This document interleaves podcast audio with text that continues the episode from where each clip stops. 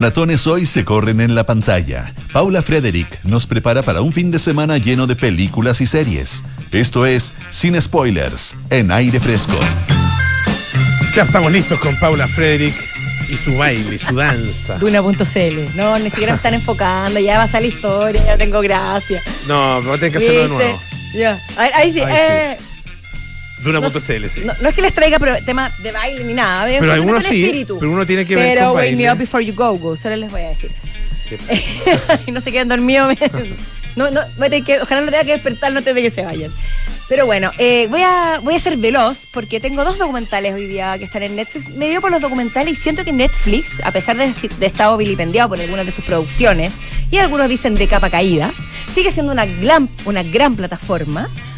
Muy amistosa y muy intuitiva también, por lo demás, la mejor a nivel como tecnológico, siento yo. Y que traen, trae grandes documentales que a veces pasan desapercibidos. Y es el caso del primero que les voy a hablar, llamado El Dorado, lo que los nazis odian. O What Nazis, what nazis Hate.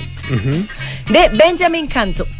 Que se refiere a otro punto de vista más de la guerra y de la preguerra, de la Segunda Guerra Mundial, digamos, y específicamente de las atrocidades que cometieron los nazis en- encabezados por Hitler, que nos lleva a a Berl- al Berlín de los años 20. Y este documental, ¿por qué se llama El Dorado? Porque se refiere al club más, al club más importante, un club fundamental en la vida nocturna de Berlín, que en los años 20 fue muy glamoroso, así como el Estudio 54, y era donde iban los gays, lesbianas y transexuales de la época. Ah, mira, ya. Y no era un lugar clandestino que tuviera un nombre diferente que se escondiera, sino que era el apogeo de, de- de las minorías, de los movimientos homosexuales y un lugar donde se sentían cómodos y se sentían libres.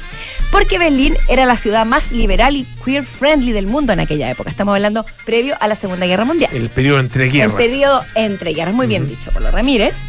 Y interesante, porque, porque digo que no eran clandestinos, sino que libres, porque también asistían políticos, asistían doctores, asistían personas de renombre e incluso personas que estaban ligadas al gobierno y directamente a Hitler. Ojo, Ya. ya les voy a contar un poquito más. Pero bueno, ¿qué pasó? Por supuesto, esto era todo brillos, luces, etcétera. Y este documental te muestra primero el capítulo de la, de la, de la entreguerra, donde estos, las- estas personas podían libremente desarrollar su sexualidad, su, su vestimenta, su, todo lo que ellos querían ser, sin ser perseguidos ni ser atacados. Hasta que Hitler agarró cada vez más poder y el partido, di- digamos, los nazis, etcétera, eh, se autoproclamaron cristianos puritanos y empezaron a ser cada vez más conservadores y a eh, proclamar valores eh, estrictos al respecto, aun cuando muchos de ellos sí eran homosexuales, sí tenían estas prácticas y por supuesto eran hipócritas directamente, digámoslo. Eh, entre ellos se encontraba Ernst Röhm, que es uno de los personajes de los que habla este documental, que era el fundador de las SA, que era una fuerza paralela a las, SS, a las SS que era abiertamente homosexual y que asistía a este lugar, siendo un protegido de Hitler porque eran, era bastante cercano. Hasta que, bueno, no les voy a contar spoilers, pero claramente llegó un punto en el que la autoproclamación de valores cristianos y el, y el, el hecho de perseguir a todas las personas que manifestaran de alguna forma una tendencia homosexual hizo que Ernst Röhm también cayera en desgracia. ¿Y qué pasó? Eh, durante esta época en que empieza, eh, que se pasa de la gloria máxima a la destrucción más- máxima, no solo se persiguieron homosexuales, lesbianas, transexuales, travestis, etcétera, sino que también se quemaron muchísimos libros. Se destruyó evidencia de investigación, entre ellos el, el trabajo del doctor Magnus Hirschfeld, que él desarrolló muchos estudios relacionados con la sexualidad y también con la homosexualidad, y también asistía a, mm, a este- a estos lugares hasta que finalmente todo esto terminó gracias a específicamente el párrafo 175 que le llaman, que es el artículo que decía que las relaciones entre hombres eran un crimen. Mm. Y en eso se basaron para llegar finalmente a la triste suma de entre 5.000 y 15.000 homosexuales, eh, lesbianas, etcétera, que murieron en campos de concentración por violar esta ley. Lo que nos lleva a uno de los puntos interesantes del documental. No solamente la persecución fue para, hacia judíos, hacia personas que no pertenecían al país, digamos, o an- ante los ojos de ellos, sino que también a pro- alemanes propiamente tal, que simplemente por ser homosexuales fueron perseguidos y asesinados. Es un documental que mezcla muchísimo material de archivo tremendamente valioso de la época, encuentros entre el mismo Hitler y, y este personaje que te digo yo, Ro- eh, Eric Rom, y recortes de, de diarios, etcétera, con recreaciones de la vida nocturna de aquella época, que son muy valiosas porque están muy bien hechas. Mm. Le otorgan textura, emocionalidad, glamour al, al documental y también las historias de personalidades específicas que vivieron en esa época, como por ejemplo el tenista Gottfried von Kram, número uno del mundo. Un tenista homosexual que tuvo un romance con un actor judío y que fue, eh, que tuvo que ocultar su homosexualidad y fue protegido de Hitler porque llevaba el nombre de Alemania en alto por todo el mundo, pero finalmente fue descubierto su tendencia homosexual. Y la, la historia de Tori Ebel y Charlotte Char, Charlake, Charlac, no sé cómo se pronuncia, dos de las primeras mujeres trans que se sometieron a cirugía de reasignación de sexo y que eran habituales de este lugar. Así que mezcla humanidad, historias individuales, historia, historia que todos conocemos y una nueva arista de las atrocidades que se cometieron que no vayamos a olvidar. El Dorado, está interesante. El Dorado, muy, muy bonito documental. Y por último, hoy se estrenó yendo a, yendo a otro lugar de tipo de documental, pero siempre con el tema del, del mes del orgullo LGBTQ, de la discriminación y de la música.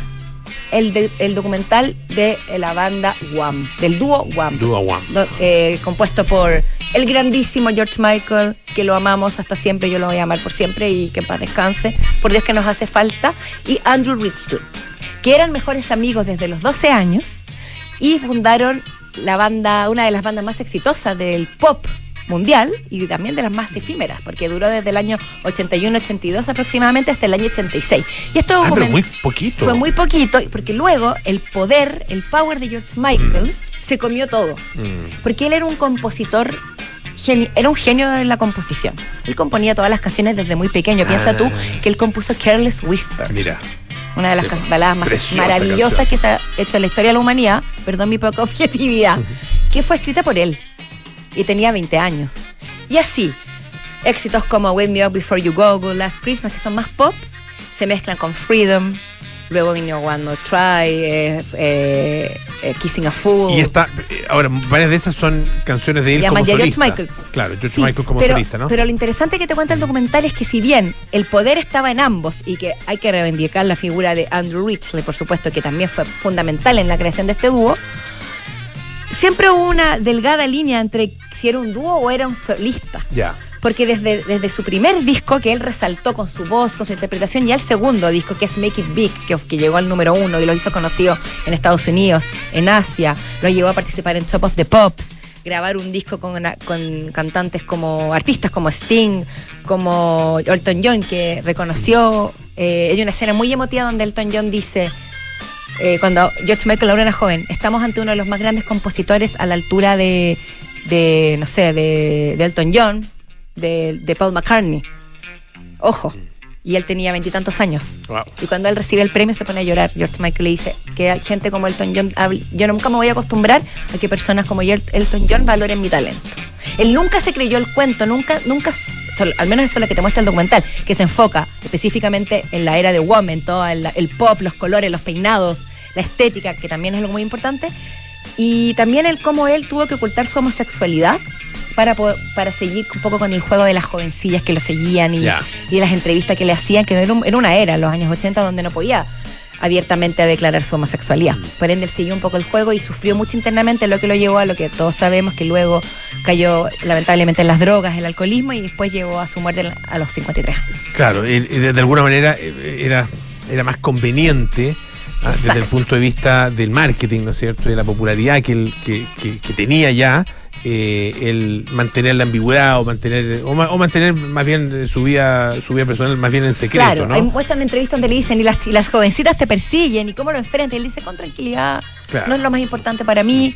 Nunca miente, simplemente omite. Omite, claro. Así que lo recomiendo mucho porque si bien no hace un análisis musical exhaustivo, no es la revelación en cuanto a estética y a narración cinematográfica, pero es un recorte específico de un momento histórico importante en la historia de la música que es Wham, no George Michael como solista, como tú bien decías, y lo que significó para el mundo pop y también para dos jovencillos que al final protagonizaron lo que se ha llamado como la separación más amistosa de la historia. Porque siguieron siendo amigos y no fue algo tormentoso ni, ni, ni radical, sino que fue una muerte natural, Y podría eh, decir. Andrew, ¿cómo se llama el de el de mm, el, el otro Ridgely, digamos. Rich-. Él reconoce la genialidad de- y, y la, la impronta, ¿no es cierto? El Y- disco de George. Claro, porque eh, no sé, el- o sea, es, es tan potente, es tanta la fuerza de, de George Michael que es imposible, no sé, hacerle contrapeso. Es muy buena tu pregunta porque en el fondo el, el documental también te muestra un lado que uno no ve mucho en este tipo de documentales, ¿no? Un- eh, una persona que asumió que lo suyo no iba por la fama, porque Mm. tenía una estrella, un sol al lado al, Mm. al que él nunca Mm. iba a poder opacar. Y Andrew Rich se dedicó a otras cosas. Mira. después de Wham intentó hacer un par de bandas, pero ahora se dedica a hacer arreglos. Eh, es compositor, pero Siempre en de la manera- música, pero- siempre en la música de manera muy bajo perfil. Y dijo que sí, que en algún minuto, porque eran jóvenes de 23 años, 24 años, le molestó esta fama avasalladora y el egocentrismo de George. Lo entendió con el tiempo y siempre lo quiso y siempre fue su gran amigo. Paula Frederick sin spoilers. Ah, y sin spoilers esta vez, sin ninguno. O sea, que George Michael murió lamentablemente es el peor spoiler de todo, es el más terrible. porque sí, por pero es Dios que nos dolió. Gracias, Paula. Gracias a ti, Polo. esté muy bien. Hoy la